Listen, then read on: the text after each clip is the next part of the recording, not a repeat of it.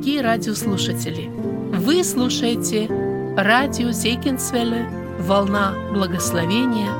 В этой радиопередаче вы услышите серию проповедей по книге Даниила.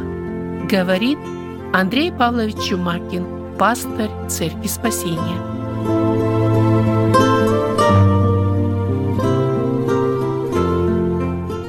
Мы продолжаем наше изучение книги пророка Даниила. И сегодня мы будем исследовать десятую главу этой книги. Последние три главы этой книги являются как бы особым видением, которое получает Даниил. Видением, в котором а, Даниилу показана будет панорама вновь всего времени, начиная от Кира и до конечного момента, до установления Царства Иисуса Христа. И вот эту десятую главу мы можем назвать «Война». Война на небе и война на земле.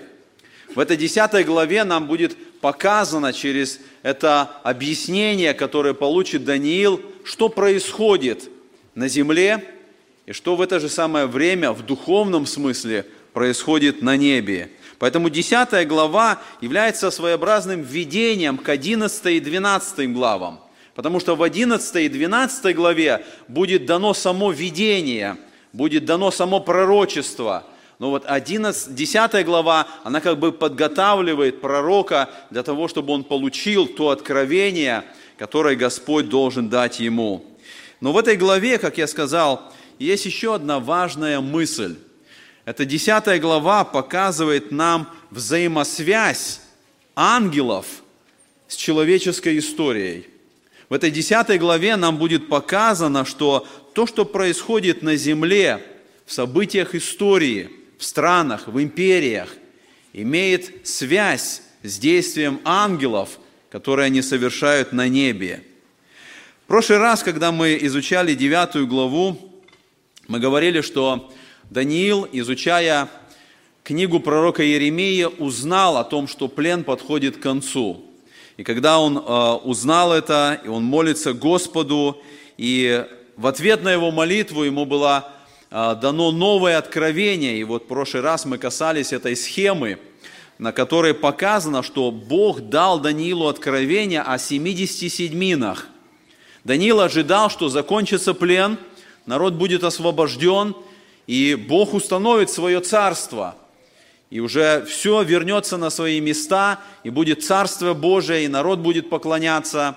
Но Даниилу было показано, что для того, чтобы это произошло, для того, чтобы Христос установил свое царство, необходимо еще 70 седьмин.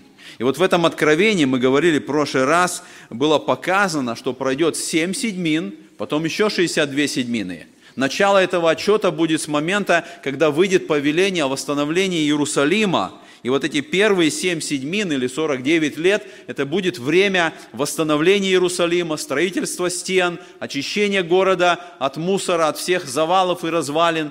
Потом пройдет еще 62 седьмины, и мы говорили, что мы э, можем пользоваться этими исследованиями, которые подсчитывают довольно точно – и начиная с этого указа, который был э, выписан Артаксерсом Лагиманом о строительстве стен, в тот день и в тот год, когда был издан этот указ, можно почитать довольно точно и увидеть, что 69 седьмин заканчивается в момент, когда Христос торжественно въехал в Иерусалим. Так и было сказано Даниилу. До Христа владыки пройдет этот период времени. И Даниилу потом было показано, что после 69 седьмин предан будет смерти Христос и не будет. И когда Даниилу было это открыто, не до конца ясно, вот эта последняя седьмина, последние семь лет, о которой сказано было, что это будет последняя седьмина, в которой будет заключен завет, но в половине седьмины будет прекращена жертвоприношение, будут разрушения, будет война. Мы понимаем сегодня, когда смотрим с позиции Нового Завета – мы понимаем, что когда Христос был отвержен, когда Он был предан смерти, наступил вот этот перерыв, наступил вот э, этот э, момент церкви, когда Христос начал созидать свою церковь. И когда церковь будет восхищена, тогда исполнится и событие последней седьмины. И вот на этой схеме вы видите, это время церкви, которое не определено, которое мы не знаем точно, сколько будет времени продолжаться. Но когда восхищена будет церковь, тогда будет продолжение вот этой последней седьмины, которая будет делиться на две части, на первую половину скорби и на вторую – и центр этой скорби будет момент, когда Антихрист сядет на престоле, сядет в храме и объявит себя Богом. Даниилу было это открыто. Даниилу было показано, что для восстановления народа еще будет долгий период времени. И вот когда мы подходим с вами к 10 главе книги пророка Даниила и смотрим на то, в каком состоянии находится Даниил – мы можем понять, почему именно в таком состоянии. Давайте прочитаем первый стих 10 главы. И здесь написано так. «В третий год Кира, царя Персидского, было откровение Даниилу, который назывался именем Валтасара, и истина была это откровение, и великой силы. Он понял это откровение и уразумел это видение». А, вот этот текст э, часто подвергался критике, потому что мы понимаем, что здесь написано, это был третий год царя Кира, это был 536 год. И когда делается сравнение, вы помните, когда мы с вами а, начинали только изучение книги Даниила, окончание первой главы, это первая глава, 21 стих, написано о Данииле, и был там Даниил до первого года царя Кира – вот когда делаются сравнения первой главы последнего стиха и десятой главы первого стиха, как бы складывается такое видимое противоречие. Даниила в первой главе сказано, что Даниил был до первого года царя Кира. А здесь мы читаем, что в третий год царя Кира, оказывается, Даниил все еще здесь, оказывается, Даниил выполняет вот э, то, те обязанности, которые у него были. Но противоречие, как сказал, видимое – Потому что в первой главе там не говорится, что в первый год царя Кира Даниил умер. И не сказано, что в этот год Даниил перестал служить в первый год э, царя Кира. Он продолжал, это, это было указание, что Даниил пройдет в своей жизни и в своем служении весь этот период плена, все 70 лет – в том числе и Навуходоносора, в том числе и Валтасара. И он даже достигнет периода Мида Персии, он даже достигнет правления, э, когда Кир придет на свой престол. Итак, мы видим в этой 10 главе, в первом стихе, что откровение, которое получил Даниил, пришло в третий год Кира. Когда мы читаем книгу Ездры, э, первая глава описывает, что в первый год своего правления – царь Кир отдает распоряжение о том, чтобы евреи вернулись в свою землю. И наиболее посвященные евреи, а, вот по этому указу, они вернулись а, в землю Израиля. Ездра показывает, что это было 42 тысячи человек, которые вернулись из плена вот в этом первом переселении. Нам может показаться, что 42 тысячи – это большая цифра. На самом деле это было очень немного – по общему сравнению с, теми, с тем количеством, сколько евреев было в то время в Вавилоне, это только малая часть, которая вернулась, когда была дана свобода. Даниил остался. В это время, как я сказал, это 536 год, Даниилу уже 85 лет. Это уже глубокий старец, который прожил весь плен, который остался верным на протяжении всего этого времени – мы можем задать вопрос, почему Даниил остался?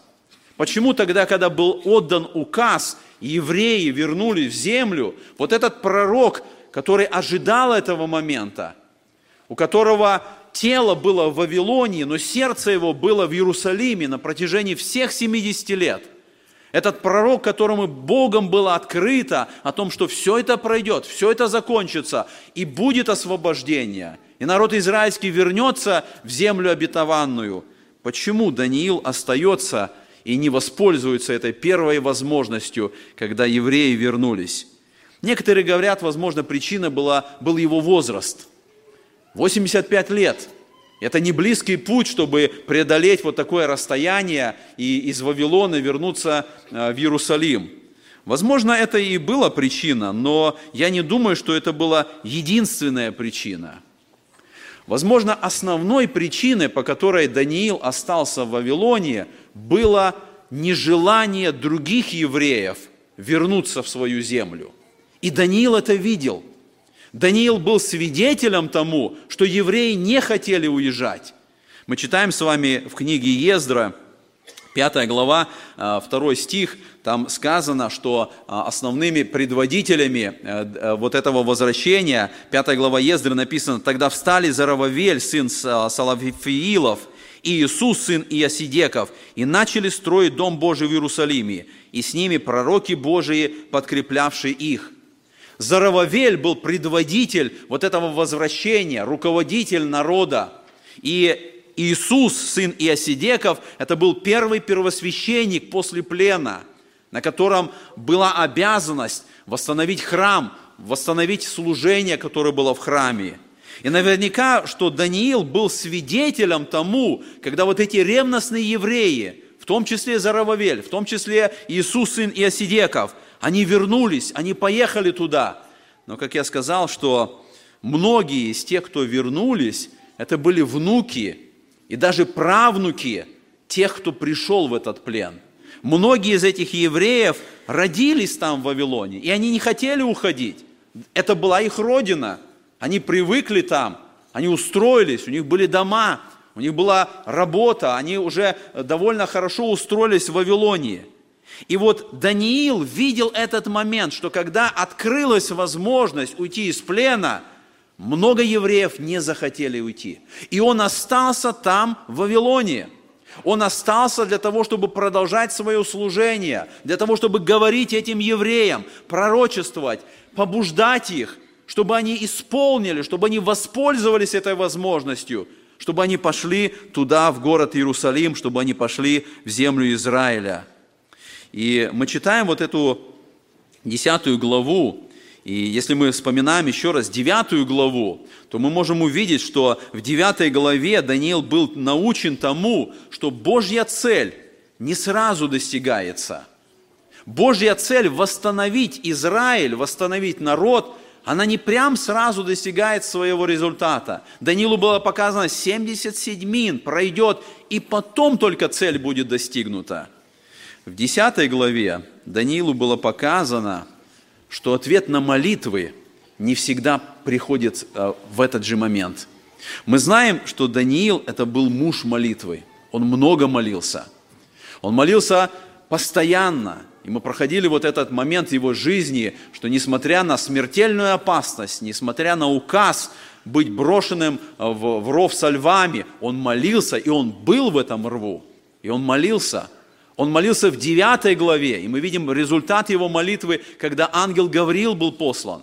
И вот в 10 главе мы тоже видим, что он молится, и вот Господь учит его, что не всегда ответ на молитву приходит сразу. И я думаю, что для нас это очень важный урок. Когда мы молимся Богу, когда у нас есть какая-то нужда, когда у нас есть какая-то проблема, мы взываем Богу, и нам очень сильно хочется, чтобы результат пришел сразу, чтобы ответ Бог послал в этот же момент. Мы читаем 10 главу, и Господь говорит не сразу. И есть определенные причины, по которым Бог не дает сразу ответ на молитву. И эту причину мы можем увидеть, когда мы изучаем эту десятую главу, когда мы видим, что произошло с Даниилом. И с другой стороны, эта десятая глава показывает, что происходит в духовных сферах – когда мы молимся на земле. Нам иногда кажется, что молитва это, – это просто наше человеческое действие. Мы склоняемся на колени, мы молимся Богу, мы просим Его о чем-то. И мы не всегда понимаем, что в этот момент, когда народ Божий молится, когда каждый из нас молится, что-то происходит в невидимом мире, что-то происходит в этих ангельских сферах – и Даниилу было это открыто, и когда мы вот смотрим эту десятую главу, мы видим, что в момент молитвы там, в небесах или в этом духовном мире происходит это духовное противостояние ангелов Божьих и ангелов сатаны. Давайте посмотрим с вами э, на этот текст, который мы прочитали. И в этом первом стихе написано, что Данилу было это откровение, и написано, это откровение было великой силы. Что имеется в виду?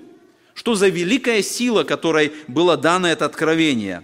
Если более точно смотреть на те слова, которые используются э, в иврите, более правильно перевести, возможно, вот эту фразу можно было, что это откровение великого конфликта или откровение великой войны или откровение великого столкновения – Даниил понял это. Это интересно, что если другие откровения, которые были даны Даниилу, ему были непонятны, и он задавал вопросы, он пытался понять, о чем идет речь, то в этом откровении написано, он понял это откровение и уразумел это видение.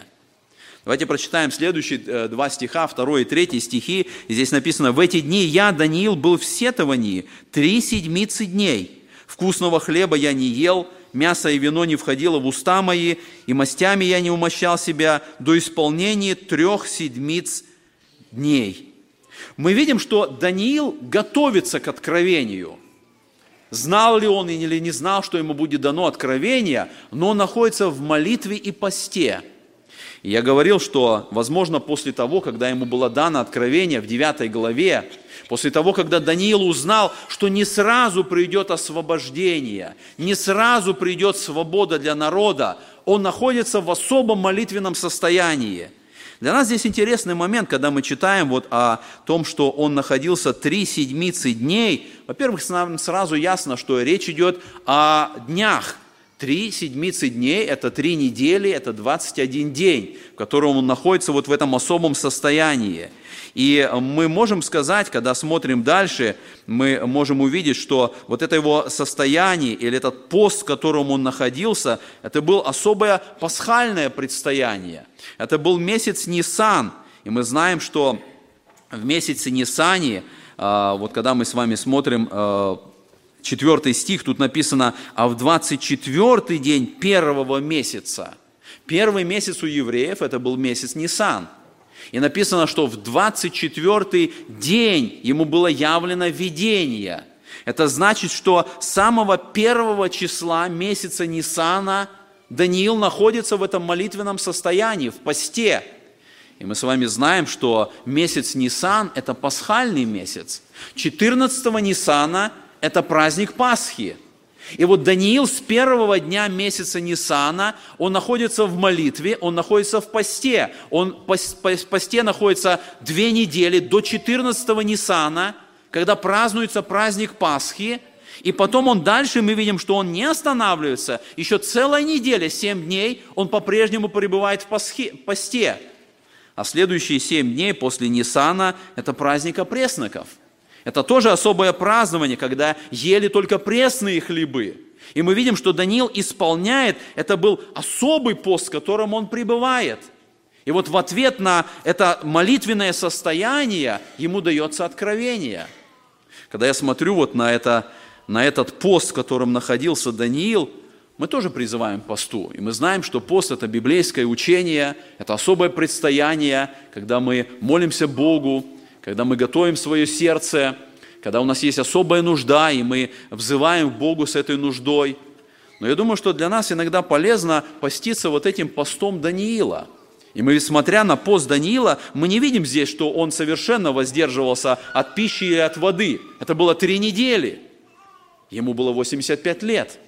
Но я думаю, что для нас это тоже хороший пример – когда мы бы когда-то воспользовались постом Даниила. Хлеба, он говорит, вкусного не ел, мясо и вино не, не использовал, мастями не умощался до исполнения трех недель. Возможно, для нас, для того, чтобы мы были в особом близком состоянии к Богу, мы иногда можем воспользоваться подобным постом, для того, чтобы ограничить себя, может быть, не полностью от еды, так как мы делаем в обычном посте – может быть от вкусной еды, может быть от особых развлечений. Для молодежи воспользуйтесь этим. Три недели без телефона, три недели без интернета, три недели без особого развлечения, для того, чтобы, подобно как Даниил, пребывать в этом состоянии, для того, чтобы Бог мог благословить, для того, чтобы Бог мог открыть через свое слово то, что Господь желает нам сказать. Я задаю опять вопрос, так почему же молился и постился Даниил? Возможно, одна из причин была те евреи, которые вернулись в Иерусалим. В книге Ездры написано, что у этих первых переселенцев, вернувшихся, было много трудностей. Они вернулись туда, в свою землю, и там было много противников. Мы читаем 4-5 глава книги Ездры, об этом говорят. И Даниил переживал об этом. Он слышал об этих проблемах. Он молился об этом. Но я сказал, была другая причина. Те, кто не пошли, те, кто, помните, как сказано в Евангелии Матфея, те, кто ели, пили, женились, выходили замуж и не думали. Они не хотели идти. И вот Даниилу после этих откровений о 70 седьминах, он знал, что не сразу произойдет окончание плена. До Христа Владыки еще почти 500 лет. Он знал, что это будет долгое время восстановления. И он знал, что через э, почти 500 лет придет Владыка Христос, и потом сказано, предан будет смерти и не будет. Я не знаю, как до конца уразумел Даниил вот эту весть, что Мессия, помазанник, Христос будет предан смерти и не будет, но он знал, что что-то должно произойти. Как это произойдет? Что это произойдет? Что будет с его народом вот во всем этом периоде восстановления? Возможно, он до конца этого не знал. И поэтому он молится, и поэтому он постится, и поэтому он пребывает вот в этом особом состоянии. Он взывает к небу, он пытается узнать этот ответ. Он пытается, чтобы Господь объяснил ему, как же будет происходить весь этот период, почти 500 лет до Христа Владыки. А небо молчит. Ответа на молитву нету. И вот как раз 10 глава и показывает то, что Бог научил Даниила. Ответ на молитву приходит не сразу. И есть определенные причины, по которым Господь не дает этот ответ сразу – но посмотрите, когда мы читаем дальше, с 4 по 6 стихи, мы видим, что в конечном итоге, через 21 день, даже написано 24 день, вот мы прочитаем эти стихи э, с 4 э, стиха по 6. «А в 24 день первого месяца был я на берегу большой реки Тигра, и я поднял глаза мои и увидел, вот один муж, облеченный в льняную одежду, и чресла его опоясаны золотом из уфаза, Тело его, как топаз, лицо его, как вид молнии, очи его, как горящие светильники, руки его и ноги его а, по виду, как блестящий меч, и глаз речей его, как голос множества людей. Через 21 день поста, и потом написано на 24 день, приходит ответ на молитву, приходит откровение, которое получает Даниил. И мы видим, что это происходит вот в этот пасхальный месяц еврейского календаря, когда Даниил постился вот в эти праздники, и праздник Пасхи, и праздник опресноков, он наверняка вспоминал, как и все евреи, момент выхода народа израильского из Египта. И вы помните, в книге Исход написано, когда они выходили, Моисей сказал, мы копыта не оставим здесь, мы все выйдем – дети наши, скот наш, мы ничего не оставим в плену, мы ничего не оставим в Египте, мы все выйдем туда. И вот теперь, когда можно выйти из Египта, мы видим, что Даниил не видит этого стремления, Даниил не видит этого желания. Дом плена стал домом процветания для некоторых евреев. Многие евреи предпочли лук и чеснок Вавилона хлебу и меду земли ханаанской. И поэтому он молится – и мы видим, что вот это видение или этот ответ, который был дан ему, написано, он был на берегу большой реки Тигра. Вы видите вот на этой карте эти две реки Месопотамии, Междуречья, река Ефрат с одной стороны и река Тигр с другой стороны. Город Вавилон находился между этими двумя реками. И мы можем задать вопрос, почему вот здесь вот идет упоминание реки Тигр – Почему когда-то в прошлых видениях, вы помните, была река Улай, и мы говорили, что это канал вот там вот в Сузах, потому что там будут происходить особые события. И вот здесь, когда Даниилу будет дано откровение 11 главы, река Тигр станет определенной границей той войны. И Даниилу именно здесь, на берегу реки Тигр, дается это откровение. И когда э, мы читаем вот это, то, что увидел Даниил, и сказано, Даниил увидел мужа, облеченного в льняную одежду. И мы прочитали описание вот этого мужа, и, конечно, перед нами стоит вопрос, кто это? Что это за муж, облеченный в эту льняную одежду? Является ли это явлением ангела какого-то или явление Бога? Есть разные толкования.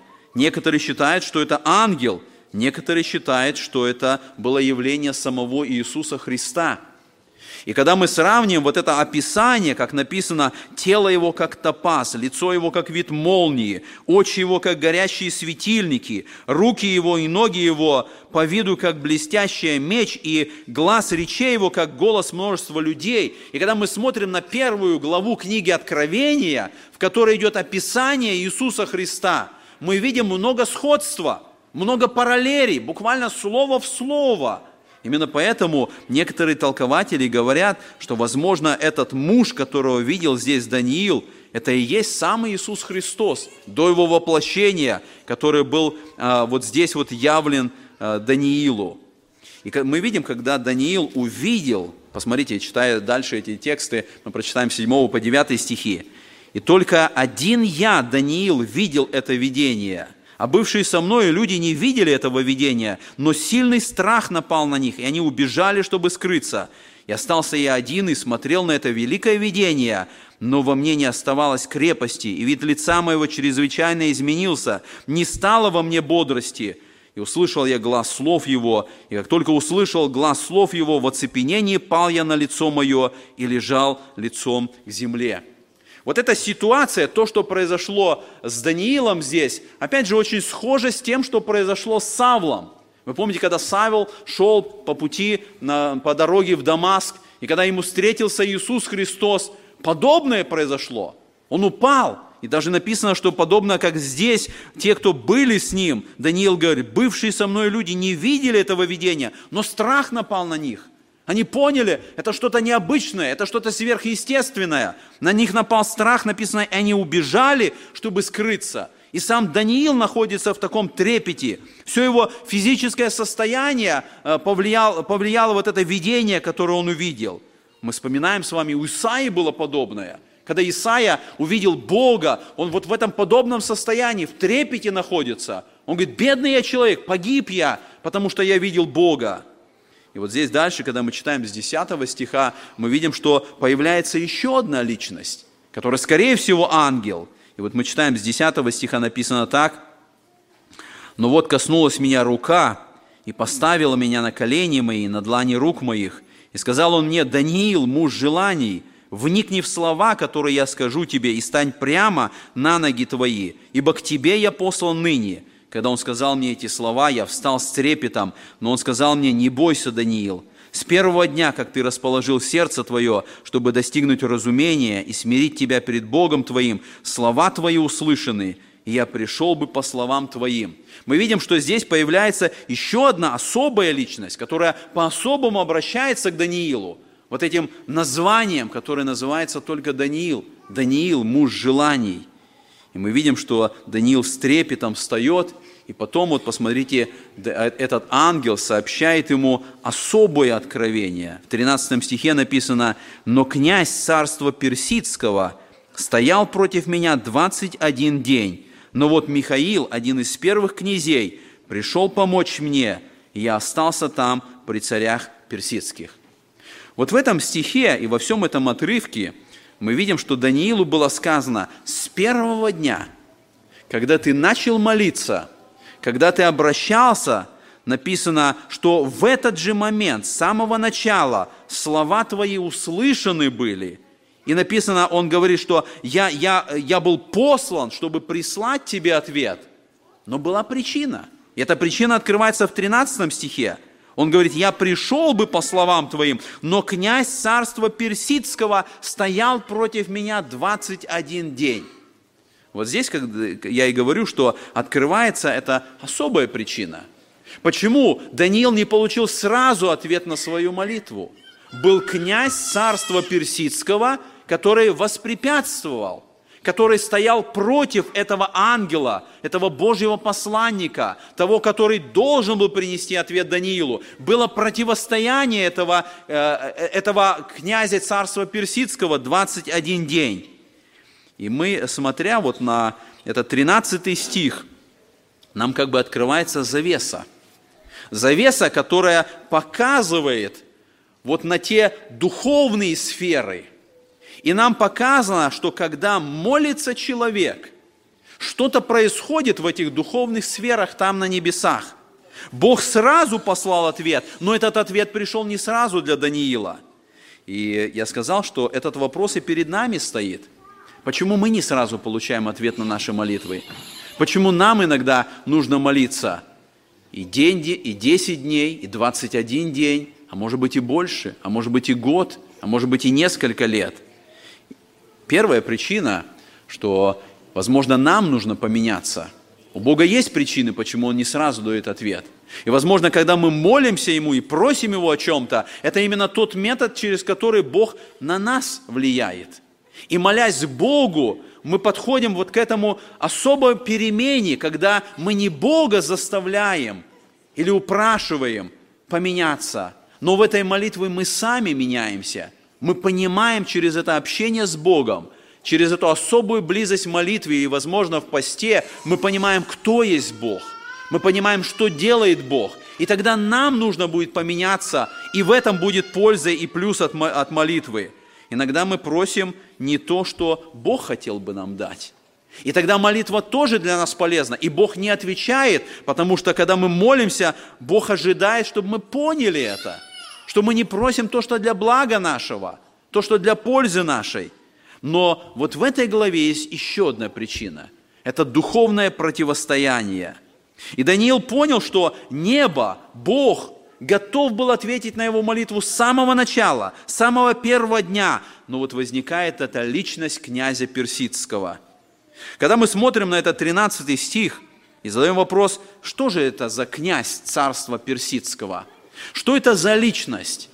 Первое, что мы можем сказать, что это не человек – это не просто царь царства персидского. Почему? Потому что ни один человек не мог бы устоять против ангела. И мы читаем в Ветхом Завете, что один ангел, он мог противостоять целой армии, он мог поразить целую армию. Поэтому ни один человек не может противостоять ангелу для того, чтобы воспрепятствовать а, тому действию, тому посланию или цели, ради которой был послан ангел. И когда мы понимаем, мы должны согласиться, что в этом 13 стихе, скорее всего, речь идет об ангеле. И это не просто ангел, это какой-то демон. И этот демон стоит за царство персидское. Он находится там, и этот демон, он стоит против ангела Божьего. Он воспрепятствует воле Божьей. Он воспрепятствовал этому ангелу, который был послан с этой вестью, чтобы принести ее Даниилу.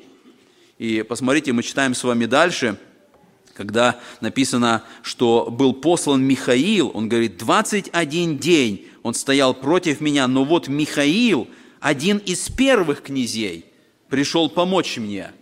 О Михаиле мы уже э, с вами говорили – и о Михаиле дальше будет сказано, когда мы с вами читаем, э, будем 12 главу читать э, книги пророка Даниила, там сказано, что он, здесь сказано, он один из первых князей, а 12 глава 1 стих написано, Михаил, стоящий за сынов народа твоего. Михаил – это наиболее сильный ангел. В книге послания Иуда в 9 стихе написано «Архангел Михаил». То есть и в этой ситуации, когда было это противостояние этого ангела, который был послан Даниилу, и князя царства персидского или этого демона, приходит Михаил, архангел, и он говорит, что он помог мне. И только тогда я смог достигнуть того результата, который необходимо было сделано. И поэтому, когда мы думаем об этом князе царства персидского, это, скорее всего, один из этой иерархии демонов сатаны – Посмотрите, в Новом Завете мы читаем с вами а, в 12 главе 7, 7, по 7 стиха написано об этой войне, которая будет. Что на небе произошла война, Михаил, архангел и армия его сражались с этой армией сатаны. То есть Михаил всегда показан как предводитель. Архангел – это значит первый ангел. Он ведет армию Божию, армию ангелов. Но есть другая армия – которые постоянно в этой войне, которые противостоят, которые противоборствуют, которые желают воспрепятствовать воле Божией. И в другом тексте, посмотрите, мы находим с вами э, в послании Ефесянам, если вы помните, там написано так, мы посмотрим несколько позже этот стих, написано, что наша брань, она против мира правителей тьмы века сего. Что это за мироправители тьмы века сего? Это те демоны из этой иерархии, потому что в этом стихе Ефесянам описывается эта иерархия. Вы помните, написано, что наша брань не против крови и плоти, но против начальств, против властей, против мироправителей тьмы века сего, против духов злого и поднебесной. Когда мы смотрим на этот список, мы понимаем, речь идет не о людях – Речь не идет о властях президентов, начальников, речь идет о духовных личностях. И вот в этом тексте открывается эта иерархия демонических сил. И в этой иерархии есть власти, есть начальство, есть те, кто называется мироправители тьмы века, есть духи злобы поднебесной.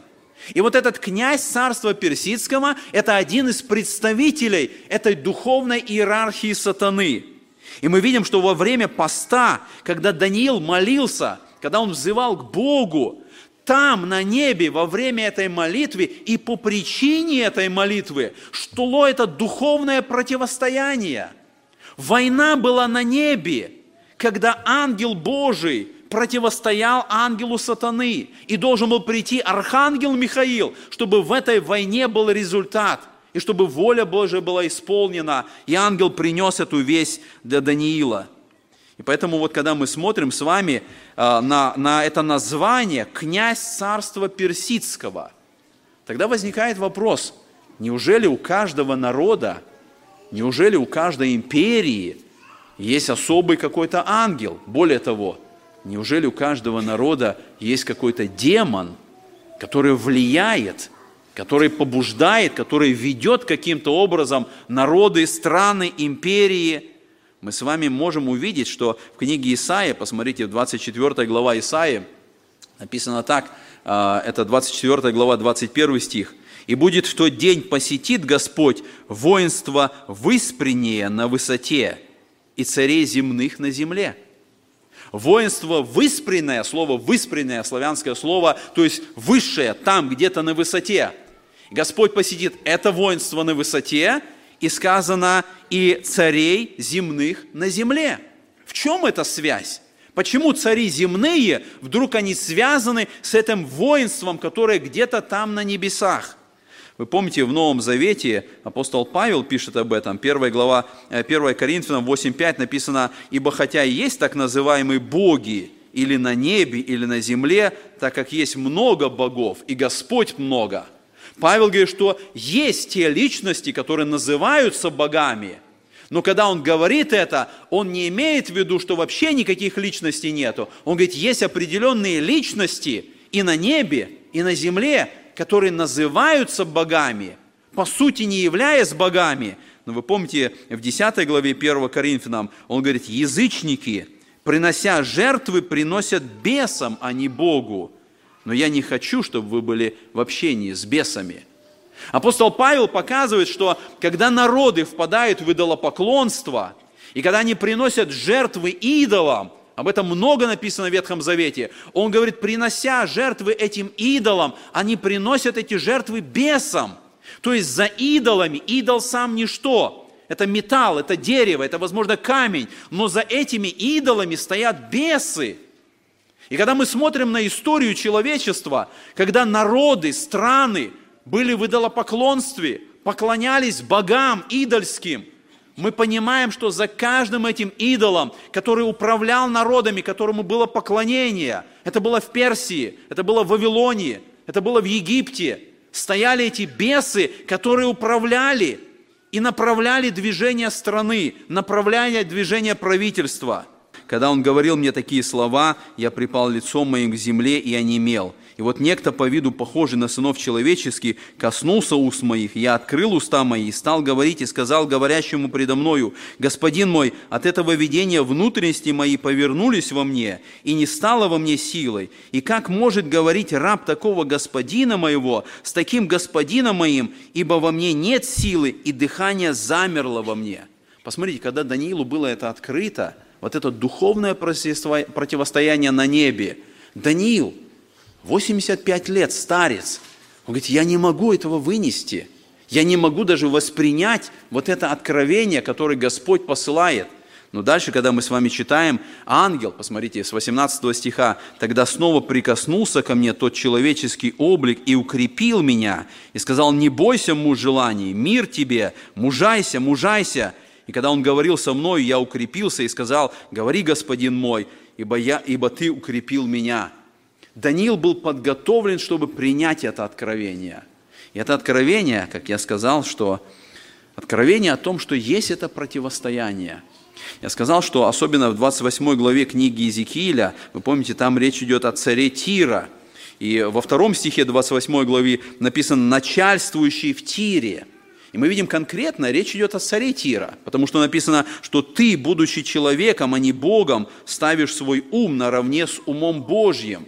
Обращение идет к царю Тира, но с 11 стиха этой 28 главы мы видим, что речь идет уже не о человеке, Потому что с 11 стиха, особенно 14 стих, написано, что он был помазанным херувимом, чтобы осенять. Возгордилось сердце его, и он низвержен был. Вроде бы речь идет об одном и том же царе Тира. Но с одной стороны этот сам царь, с другой стороны это демон. И мы видим, речь идет о сатане. Таким образом, когда мы понимаем, мы видим организацию, если можно сказать, сатаны. Действие сатаны распространяется на весь этот мир. Он князь этого мира. И мы видим, что как много у него этих помощников, за каждой страной он ставит своего особого демона для того, чтобы достигать результата, чтобы вести народ в идолопоклонство, чтобы в конечном итоге погубить его. И мы читаем с вами, а, здесь сказано, посмотрите, я вернусь к 13 стиху, сказано, когда Михаил, один из первых князей, пришел помочь этому ангелу, он говорит, и я остался там при царях персидских. Михаил помог этому ангелу, и в результате этого мы видим, что князь персидский был поражен, и этот ангел остался при царях персидских. А мы с вами знаем, что у Бога была определенная воля царю Персии. Он должен был исполнить волю Божию. Он должен был издать этот указ, чтобы евреи были свободны, чтобы они пошли. И вот когда происходит эта война, мы видим, что этот результат достигается. Когда мы говорим вот о, об этих демонах, которые влияют на народы, влияют на страны, я сказал, возможно, за каждой страной у сатаны есть особый слуга, который ставит свою цель увести людей от Бога. Но есть и Божья сторона. И Бог посылает своих ангелов, чтобы они влияли на страну, чтобы они влияли на народ, чтобы народ достигал правильной цели. Когда мы смотрим на то, что происходит в стране, особенно в Америке, мы видим это бедствие – мы видим, что эти демонические силы, они влияют. И то, что происходит, когда правительство принимает решения, людям кажется, что это решение государства, это решение президента, это решение царя. Но Писание показывает, есть вот эта война, которая на небе, духовные сферы, которые влияют на царей, которые влияют на правителей. И поэтому вот в этой главе нам показано, что демоны – они могут быть контролирующей силой, которые управляют целыми народами, которые оказывают влияние на правительство, которые уводят народ от Бога и ведут его в идолопоклонство. И поэтому вот эта весть ангела, которая он приходит Даниилу, она показывает, он хотел открыть Даниилу, что будет с народом его, что будет с народом а, израильским в конце этого времени. Поэтому посмотрите, мы читаем с вами дальше – 19 и 20 стихи мы читаем, ему сказано, и он сказал, знаешь ли, для чего я пришел к тебе? Теперь я возвращусь, чтобы бороться с князем персидским. А когда я выйду, то вот придет князь Греции. Впрочем, я возвещу тебе, что начертано в истинном Писании, и нет никого, кто бы поддержал меня в том, кроме Михаила, князя вашего. Весть, который принес ангел, она будет открыта в 11 главе но он говорит, что я покажу тебе, я открою тебе, но борьба и битва будет продолжаться. И он говорит, что я буду бороться дальше с князем Персидским. А когда князь Персидский уйдет, придет Греция. И мы говорили, Греция это следующая империя, которая станет мировой. Он говорит, тогда придет князь Греции, то есть следующий демон. против которого тоже нужно будет вести битву. И он говорит, но я возвещу тебе то, что начертано в истинном Писании, и нет никого, кто поддерживал бы меня в том, кроме Михаила, князя вашего. То есть князь Михаил, архангел Михаил, который стоит за народ израильский. Мы видим, что вот в этом откровении Даниилу было показано, что этот конфликт, вот эта война, она затронет землю обетованную. Мы будем изучать 11 главу, и в этой 11 главе будет показано этот конфликт между двумя царями, между царем северным и царем южным. И земля Израиля станет местом этой битвы. Эти армии будут проходить с севера на юг, они будут проходить по этой стране. И вот между этими битвами, которые будут происходить на земле, будет еще одна битва, духовная битва, когда эти цари будут сражаться на земле, когда будет битва, которая видима, которая, казалось бы, понятна между армиями людей, там, на небесах в это время будет происходить невидимая битва. Будут силы сатаны, которые будут действовать. И нам это показано в том, что силы сатаны постоянно влияют на то, чтобы на земле была война. Люди пытаются достигнуть мира. И многие думают, почему невозможно достигнуть этого мира? Есть те правители, которые хотят мира – которые хотят этого достигнуть, но в мире всегда идет война. И одна из главных причин этого – сатана ненавидит человечество. Он ненавидит человека, потому что человек сотворен по образу и подобию Божьему. И другая причина, потому что Христос пришел и стал человеком. Он умер, Он принес себя в жертву искупления за каждого человека. И сатана ненавидит человека, и он постоянно влияет, чтобы была война – и мы видим в этой ситуации, люди сегодня борются за мир, но они борются, не понимая причины, что происходит. Подобно вот так, когда когда-то в древние века люди боролись с болезнью, не зная о том, что есть микробы, не зная о том, что есть бактерия. Вот эта бактерия сегодня – это грех, это действие сатаны. И как бы люди не боролись за мир, они не достигнут этого, потому что это духовная война – и мы видим, что в 10 главе эта духовная война не заканчивается. И этот ангел говорит, я вернусь и буду продолжать эту битву. Когда уйдет Персия, придет Греция, война будет продолжаться. Люди сегодня надеются на то, что в стране можно чего-то достигнуть. Люди сегодня надеются на демократию, люди сегодня надеются на честные выборы, люди сегодня надеются на волю народа, для того, чтобы достигнуть какого-то блага. Вот в этой главе Библия говорит нам о другом. Библия показывает, что мир постоянно будет в войне. Потому что это духовное влияние происходит постоянно. И есть только один, который принесет мир. Писание показывает, что это не будет тот, кто назван князь мира сего, это будет тот, кто назван князь мира – тот, кто принесет мир, это наш Господь Иисус Христос. Когда Он установит свое Царство вечное, вот тогда будет мир. Но сегодня мы, как христиане, читая эту главу, понимая эти истины, мы должны понимать, что происходит в этих странах. Мы должны понимать, что происходит в этих правительствах. Мы должны понимать, что наше жительство, наше гражданство, оно не здесь, оно в небесах. Как бы люди ни пытались, есть эти демонические силы, которые влияют на решения, которые принимаются правительством. Но когда мы изучаем эту главу, есть еще одна опасность. Есть еще одна опасность быть особо заинтересованными демоническими силами. Помните, э, в истории есть такой момент, когда Мария Кюри, она сделала открытие радиоактивности. И когда она сделала это открытие, она не знала об особой опасности – радиации.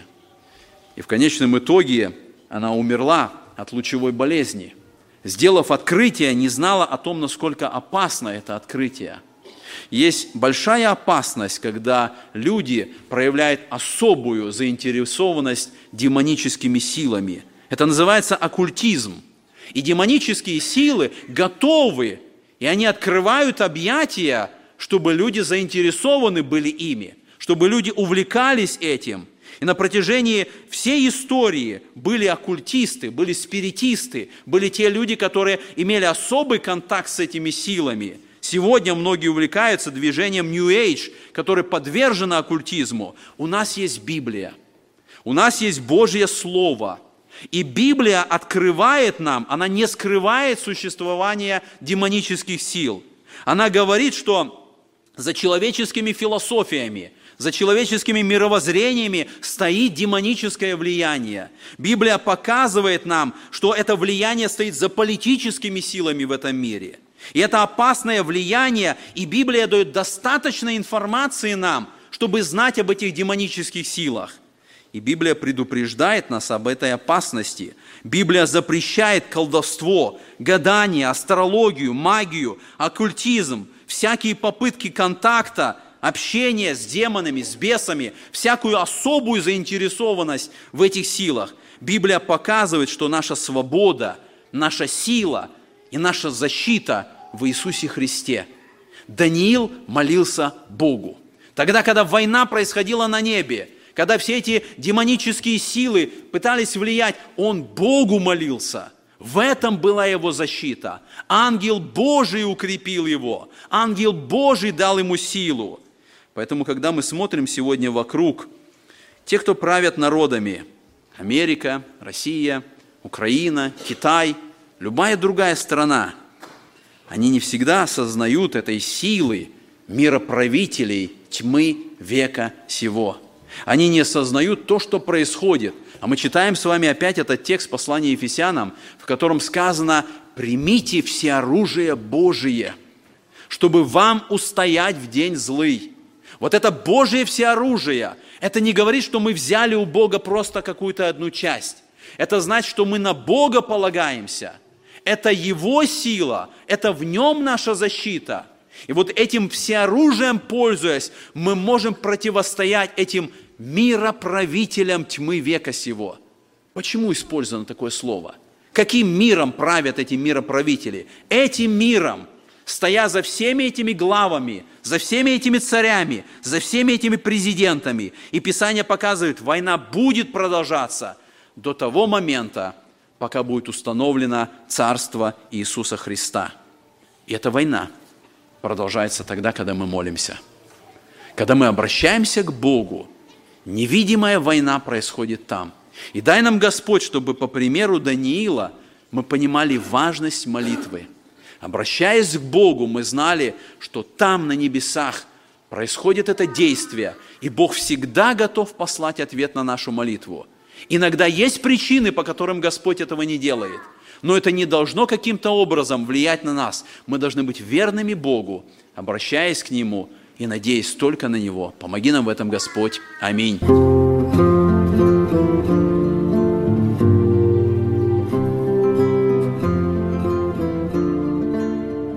Эту проповедь вы можете еще раз прослушать в нашем приложении смартфона под русским флагом в передачах проповеди, а также на сайте Церкви Спасения salvationbaptistchurch.com. Вы слушали радио Зегенсвелле «Волна благословения», город Детмалт, Германия. Дорогие радиослушатели, мы желаем вам Божьих благословений.